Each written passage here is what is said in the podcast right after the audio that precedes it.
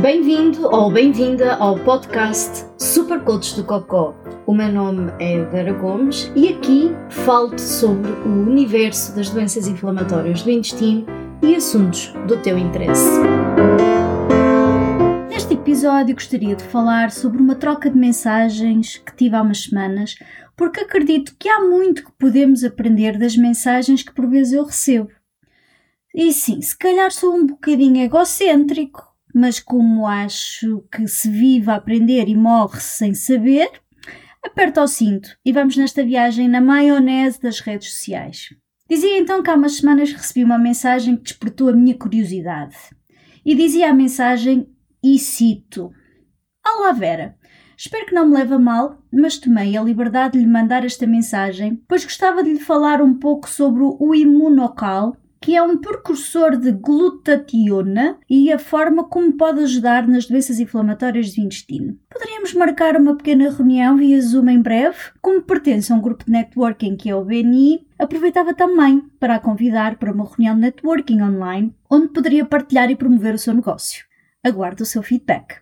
Confesso que nem sempre recebo mensagens tão educadas, embora seja comum receber mensagens com uma série de palavras juntas que nem sempre fazem sentido. Resolvi, por isso, reler novamente a mensagem e tentar perceber exatamente o seu significado. Portanto, quer falar comigo sobre imunocal. E aqui o meu cérebro pensou logo em leite achocolatado cal. E como chocolate lembra sempre algo positivo para mim, sorri e fiquei mais predisposta a reler o resto. Parte seguinte. Precursor da glutationa. Bom, já tinha ouvido falar da glutamina e na quantidade de pessoas nas redes sociais a recomendarem a glutamina como se fosse o super pop limão, tanto tira a gordura dos tachos como limpa banheiras, vai a todas. Agora, a glutationa, que rima com matrafiona, confesso que foi a primeira vez que li. E lá está, estamos sempre a aprender coisas novas todos os dias, certo? Continuando, a pessoa benemérita que me contactou quer-me então dar a conhecer o imunocal e tenta explicar o que é usando palavras que o comum dos mortais não faz puto do que é, mas soa algo muito científico e por isso, como é óbvio, só pode ser verdade. E como é que isto pode ajudar nas doenças inflamatórias do intestino? Ora, estando aqui hoje envolvida em processos de inovação terapêutica, como é óbvio, fiquei super curiosa para saber mais. Mas depois a pessoa convida-me para uma reunião do BNI ou que, bom, eu já lá fui e isto é tipo uma festa que ganhas pontos sempre que trazes companhia, não interessa qual seja. E apesar de ser uma ideia muito boa de networking e entre ajuda de pequenos empresários, a verdade é que nas reuniões a que fui, mais de metade são pessoas que genuinamente acreditam que a banha da cobra que vendem ajuda pessoas e estão ali para fazerem parcerias e supostamente ajudarem pessoas. Escusado será dizer que não fui a mais nenhuma reunião. Contudo, esta pessoa que me contactou foi tão delicada e simpática para o que é habitual nas redes sociais que resolvi dar uma hipótese. E por isso, fiz uma pesquisa rápida no Dr. Google para perceber melhor esta coisa do imunocal, onde está a ser testado, quantas pessoas estão envolvidas nos estudos e que raio é glutationa que rima com matrafiona, que nem sei se esta palavra existe de facto em português. Ora, e como diz o meu amigo Google, Olhando para um site sobre medicina e medicamentos e suplementos muito conhecido na praça como uma fonte razoavelmente credível, diz que as autoridades dos Estados Unidos responsáveis por medicamentos e suplementos alertam contra o uso do imunocal porque, sendo um suplemento, não há provas da sua eficácia e segurança no tratamento de doenças e que, por isso, a empresa que o comercializa não pode de todo fazer promoção do mesmo alegando melhoria de problemas de saúde. Sei lá, assim tipo uma doença de Crohn, uma colite ulcerosa, estão a ver? Além disso, avisa que é totalmente contraindicada quem faça terapias imunossupressoras, como aquelas que as pessoas com doença inflamatória do intestino fazem, estás a ver? Abri ainda mais um outro site para rapidamente perceber o que temia estava a ser confirmado. O que aquele primeiro site dizia era o consenso sobre o produto em questão. Não obstante, não obstante, resolvi dar uma hipótese da pessoa que me enviou a mensagem de mostrar que, se calhar, a minha rápida pesquisa mostrava-se totalmente errada. Resolvi então responder dizendo: Olá, obrigada pela mensagem. Confesso que nunca li nada sobre imunocal nas guidelines ou estudos clínicos. Pode partilhar os relatórios finais, por favor? Há algum ensaio específico nas doenças inflamatórias do intestino? Uma pessoa não deve ser arrogante para achar que sabe tudo e, por isso, simpaticamente, dei o benefício da dúvida. Nunca na vida uma pessoa tão simpática na sua abordagem poderia estar a querer vender banha da cobra a supercotes do cocó, certo? E eis que, alguns minutos depois, recebi a resposta. Ok, o imunocal é um nutracêutico, é completamente natural e a Imunotec já tem 45 anos de investigação científica no estudo e reforço do sistema imunitário. Vou enviar alguma informação que penso que seja interessante. Tenho duas colegas do BNI a tomar, uma para a doença de Crohn e outra para a colite ulcerosa e têm tido muito bons resultados. Vou procurar especificamente artigos sobre a glutationa e as DI. Será que posso enviar documentação por e-mail? Parece-me melhor. Bom, a porca torceu logo o rabo no nutracêutico e por isso já nem li mais da resposta até conseguir perceber que raio é aquela palavra nutracêutico e o que é que significa. Resolvi por isso perguntar a uma amiga nutricionista para ver se ela sabe o que é e se me pode explicar o significado. Quem tem amigos não fica na cadeia e por isso lá recebi a seguinte resposta. Olá Vera, um nutracêutico é a combinação inteligente, entre aspas, de um nutriente, nutriente ou nutriente principativo, que potencia o efeito benéfico no organismo, nomeadamente a absorção. Por exemplo, a combinação de vitamina C para a absorção de ferro. Neste caso, em suplementos, que pode conter ômegas, probióticos, prebióticos afins. E depois acrescentou: Essa senhora está bloqueada no meu WhatsApp. LOL. Eu li e pensei: Olá, tudo o que era alarmes a apitar.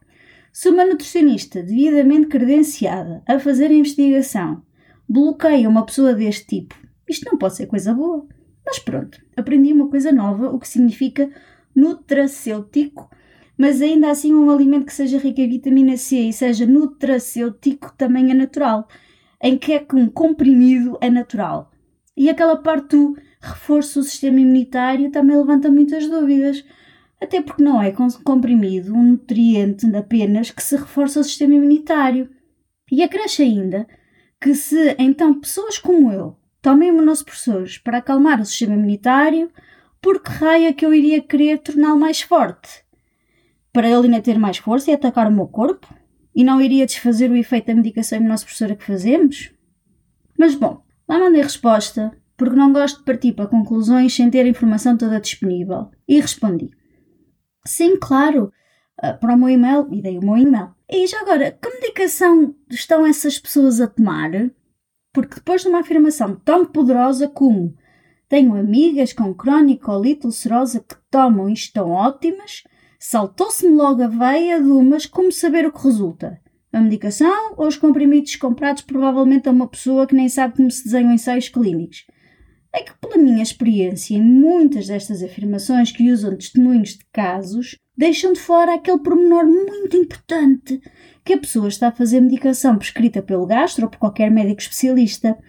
E toda a gente, menos o médico, parece esquecer-se que tratar uma doença crónica requer tempo, meses e por vezes até anos, até que a doença fique controlada. Mas isto é como nas bebedeiras. É sempre aquele último shot que nos deixou completamente bêbados, mas nunca os 10 shots que bebemos antes, não é? Mas bom, a simpática da senhora lá respondeu: Obrigada, envio em breve. Tenho um PDF, livro do Dr. Jimmy Gutman sobre a glutationa em espanhol, onde dá para ver também o papel da glutationa nos vários órgãos. Vou saber, Vera. Obrigada pela disponibilidade. Pronto, fiquei à espera que me enviasse o tal e-mail com a informação até que chegou, com imensos livros em PDF, cheios de resumos de supostos ensaios clínicos, sempre com uma pequena nota do suposto Dr. Jimmy Gutman a explicar para leigos o que aqueles resumos queriam dizer. Só que acontece que aqui esta tua cara amiga passou os últimos dois anos a fazer uma formação internacional para se tornar paciente perita em inovação terapêutica, que é como quem diz. Andou a aprender todo o processo de inovação terapêutica e dispositivos médicos, desde que começam com a ideia até depois de estar no mercado. Por isso, foi relativamente fácil para mim olhar para aqueles resumos assim na diagonal e identificar logo uma série de problemas. Para começar, a maior parte eram estudos em animais. Extrapolar de estudos em animais para efeitos em seres humanos é quase criminoso e um erro gigante. Porquê? Porque se ouviste o episódio sobre ensaios clínicos, sabes que lá por funcionar num animal não significa nem segurança, nem eficácia, nem dose terapêutica para ser usado num ser humano. Depois, porque nos poucos estudos que envolvia seres humanos não estava explícita qual o tamanho da amostra, se foram estudos randomizados duplo cego, qual é que era o benefício além da terapêutica que já existe. É que dizer, ai, funcionou muito melhor do que placebo. Muito bem. Mas a avaliação para se dizer que é um novo tratamento ou algo inovador, algo novo que ajuda no tratamento das doenças, implica também que tenha que ser melhor do que os tratamentos que já existem. E é certo que não vi nas muitas centenas de páginas uma a uma, mas deu para perceber que o resumo versão Europa-América do Jimmy Gutman extrapolava e muito o que estava escrito antes. Além disso, não são centenas de páginas que o comum dos mortais não consegue perceber um corno do que é que lá está escrito, que vai comprovar a eficácia e a segurança da coisa. Ainda assim, e porque, como qualquer ser humano, tenho o meu viés, decidi pesquisar um bocadinho mais. Comecei por ver o site da empresa mãe, nos Estados Unidos, e o site da empresa em Portugal e ler os documentos que lá estão.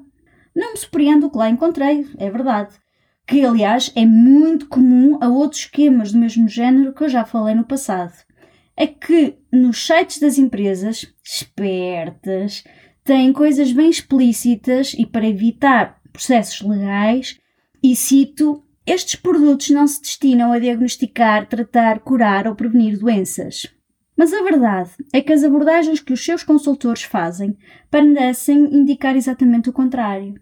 Ou seja, que apresentam os produtos como sendo algo que trata, cura e previne doenças.